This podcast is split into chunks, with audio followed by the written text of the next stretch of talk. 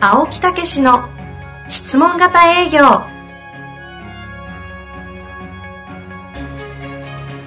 営業それは商売の原点トヨタ大阪ガス生協などの営業マンも実践2万人を超える営業支援を行った青木武しが営業の真髄を語り尽くします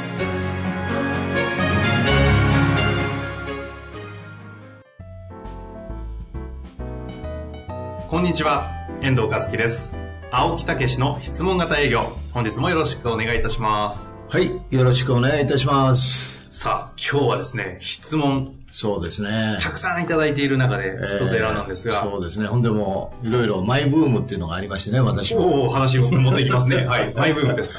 今月はですね、私はもう、歩くということ、散歩っていうのに力を入れてましてですおねー、 1日1万歩。結構ですね。すごいでしょ。いや2時間ぐらいかかりますダイエ。ダイエットですかえ、そうそうそう。本当本当に、本当にですダイエットでですね、はいなかなか痩せないんで、もう、歩くということを入れようと。おーそうするとですね、引き締まってきましたね、今。30日で28万歩、あと2万歩で30万歩。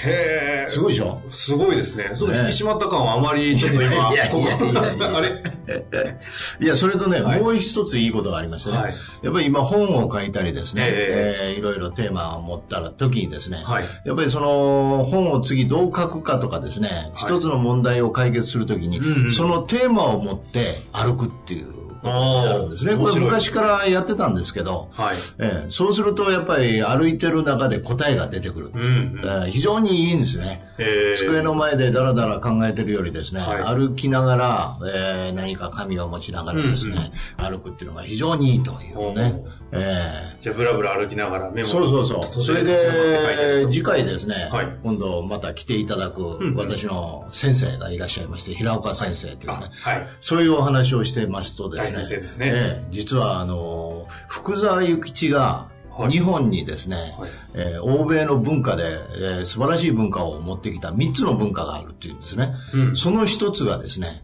実は欧米人というのは散歩を習慣にしてるって言うんですよ。へえ。だから、なるほど。やっぱりその中で考えるんですね。うんうんええで、実はエジソンもアインシュタインもお散歩道っていうのをみんな持ってるんですね。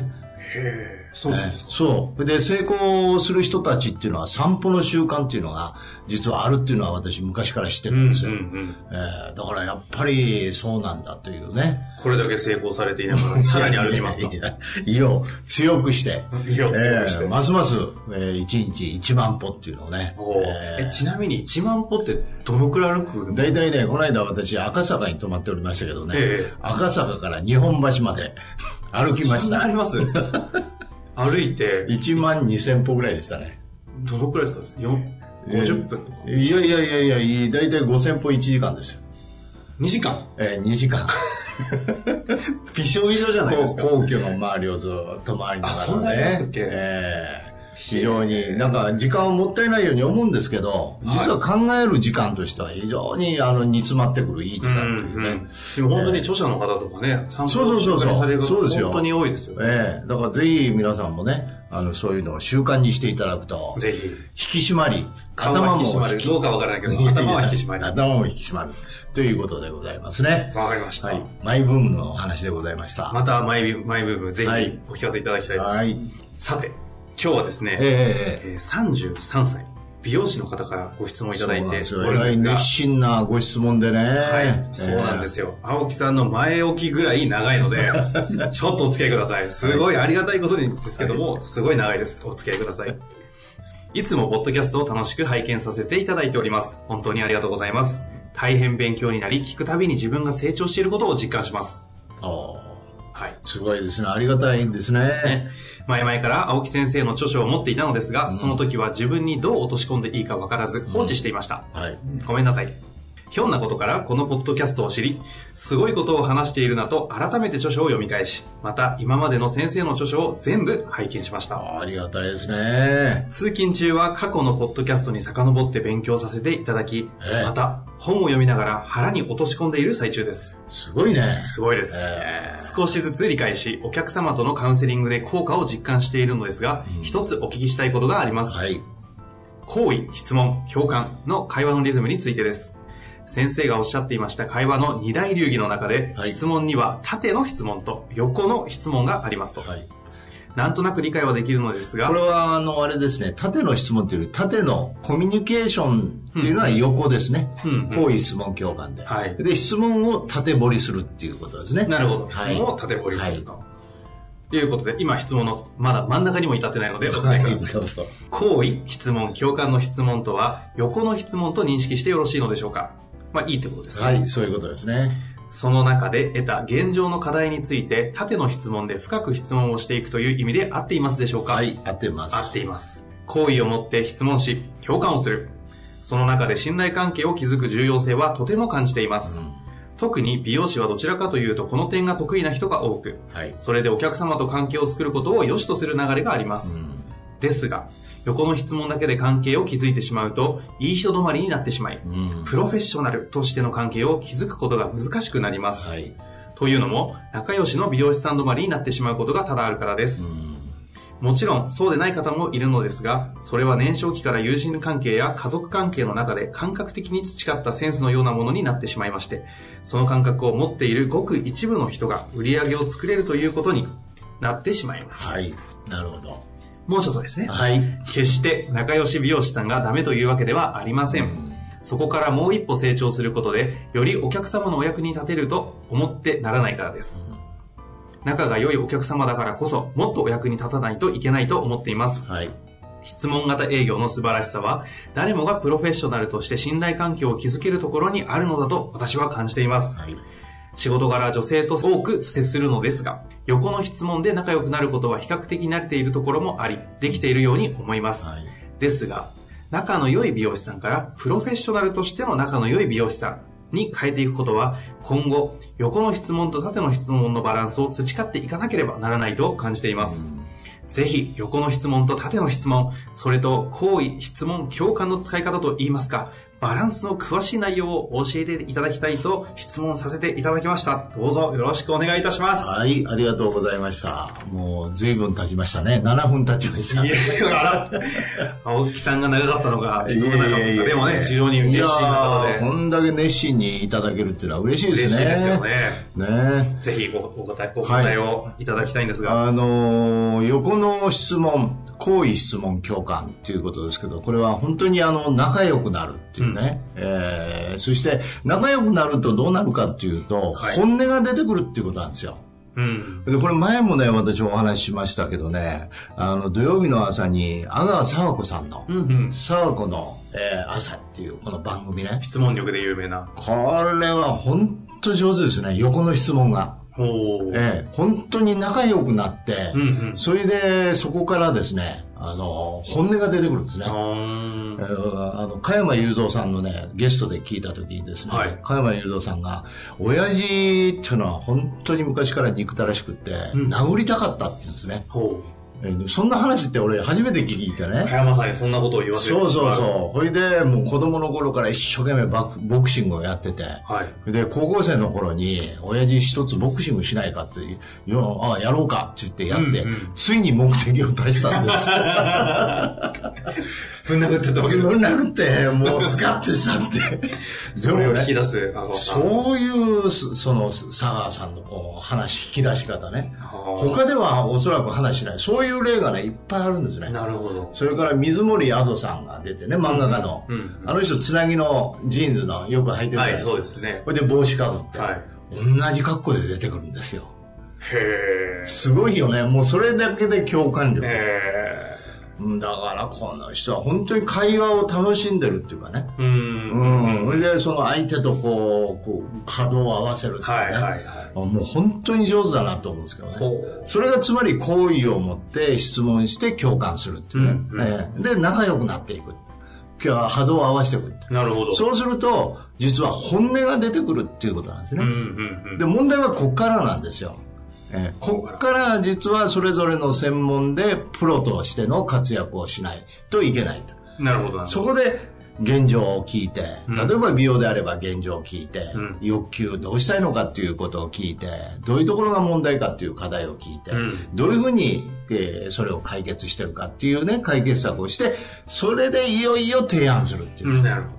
ここなんですよね。うん。だから本音が出た後にいかにプロとして役割を果たすかはやっぱりこの質問の流れを持てるかどうかっていうことですね。なるほどですねえ。えだからあのそういう意味で横の質問好意質問っていうのは実はお互いに波長を合わせて本音を引き出すんだっていうね仲良くなる以上のことなんですよ。ほうほう。ええ、でそういう中で波動を合わせていってそれで、えー実は相手のことをいろいろ聞いていく、うんええもうその頃からですね私がいつも言うように、はい。あいい人だないいもう本当にこの人一生懸命やってんなとかあーそういう中であ少しでもお役に立ちたいなという気持ちにもなってきますしね、うんうんうんええ、どちらかというとあのそういう仲良く美容師なんかいつも同じお客様が来られるあるいは初めてのお客様でもそこで仲良くなうんるいい人だ、お客様にいい人だなと思われるはい。うん、そういう中で現状を聞いていってそれでどうしたいかということを聞いていった時に、うん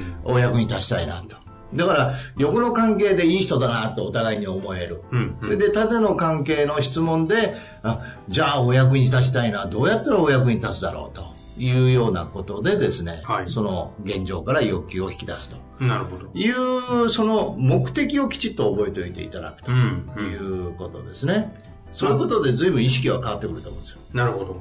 ねその上でなんですけれども、その目的をしっかりと確認をまずすると。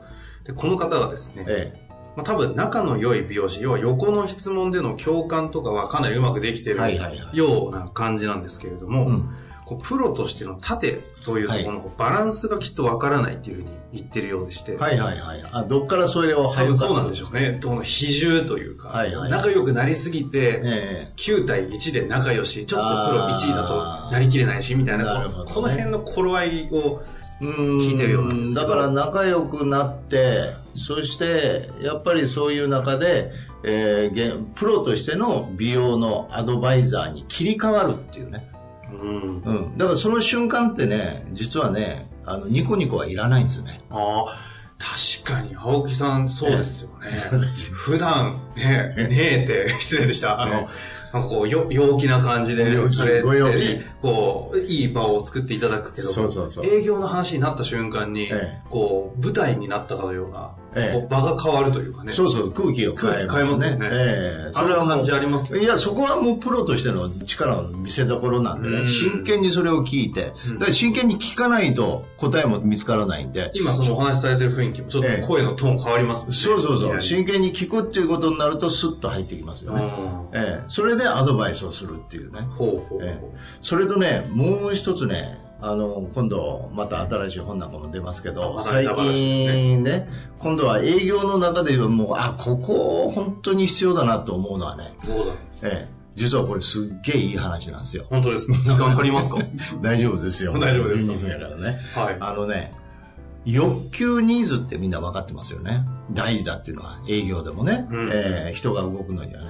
はい実はね欲求ニーズをみんな作り上げようとするんですよ無理やり。無理やり植え付けようとするんですよこれニーズだろうと。そうそうそうそうそう確かに。ええそういう方いますね。というふうになるとどうなるかっていうと喋るんですよ一生懸命おーええでそうじゃなくて欲求ニーズは相手の心の中にあるんで引き出すわけですよ、うんうん。ええだからもう最近ねこうやってもうセミナーであの研修でもはい。植え付けるな引き出せってこういうふうにあ今ジェスチャーしながらねそうそうそうそう、はやってるんですよ、うんうんええで引き出そうと思えば間も取れるし、うん真剣にこうあのじーっと聞きますよねおところが植え付けを作り上げようと思うと相手の共感なんかしてませんよもう相手の話そこそこでそしてそれでですねってこうかぶせていくわけですよあええだから、その、本質的には、引き出そうと思ってんのか、植え付けようと思ってるのかで、うんうん好意の持ち方、共感の持ち方って、全く違ってくるわけですーよ。その、そこのあり方がどうかによってそうそうそうそうですね。だから、特に共感なんて、引き出そうと思ったら、相手のことを、なるほどって言って、ものすごく共感して、うんうんさらにこうね、質問しようとするじゃないですか。はい。ええところが、ね、植え付けようと思ったら、うんうんまあ、はいはい、それでですね。なるほどね。確かに確かに。だからここがね根本的に、まあ、違違ってるんですねそのスタンスというか、そうそうそうだから欲求ニーズっていうのを引き出すんだっていうことを言い聞かせてほしいんですよね植え付けるな。ええ引き出せと。そうそうそうそう。それによって現状、欲求、それから、うん問題、うんひそれから解決策ってね、というふうに変わってくると思うんですよ。なるほどですね。青木さん、スタンプ作った方が良くないですか ?LINE の。植え付けるな引き出せみたいな。 共感とか。なるほど失礼しました、これ。なるほどポッドキャストの言うことじゃなかったかもしれません。いやいやいやいやちょっと私企画させてください。ええあいいですよ質問型営業のスタンプ。ちょっと皆さんぜひ。リ私のあリリースしたの、ら笑った顔で。あそうそうですね。パーッと解き放れたかのようなそうそう。あの容器な文化市場が文化市場が開い開いてる。開いたって言ってましたよね。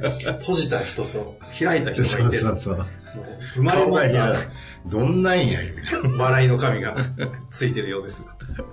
どうでしょうか。はい。いええや、すごい参考になったと思いますし、ええその基本的にやっぱりね、そのテクニックのところに皆さん、特に青木さんの質問がないよっていうのが型、型なためにそう行なんできす過よぎちゃうんですけども、ええ改めて今、その、あり方というかね、スそうタンそうそうスの大事さをお話しいただきましたよね。そう。だから、その、やっぱりお役立ちとかね、はいあれ、四六時中、こうね、成果上げてる人って、お役立ち、お役立ちって一日中言ってるんですよ。うーん。ええ。そうするとね、なんか本当にそういう気分になっていって、うんうんすごい会話盛り上がるみたいですね、な盛りる上ほがる。ど。ええ。だからそういうことと同じように、植え付けるな、引き出せっていうね、そういう、まあいうアファーメーションって言いますけどね、はいはいそういうことを言っていただくと非常にいいですよね。なるほど。ええ。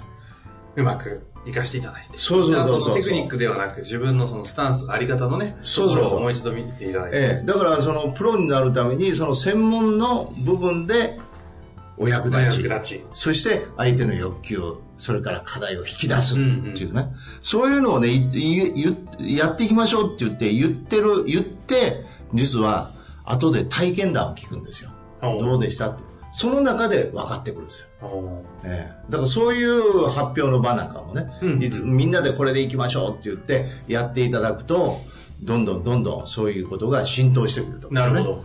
ええまあ、最終的には自分の体験でねはい。もう分かってもらうっていうのがもうやっぱりそれが秘訣っていうことになると思いますね、ぜひ青木さんの今のはい声のトーンからも伝わった波動あると思いますので、ええ受けていただいて、実践していただきたいですね。また、質問ありましたら、ぜひ、ぜひいただけたらなと思います。はい本日植え付けるおな引うき出せ びっくりしちゃいました よ。ありがとうございました。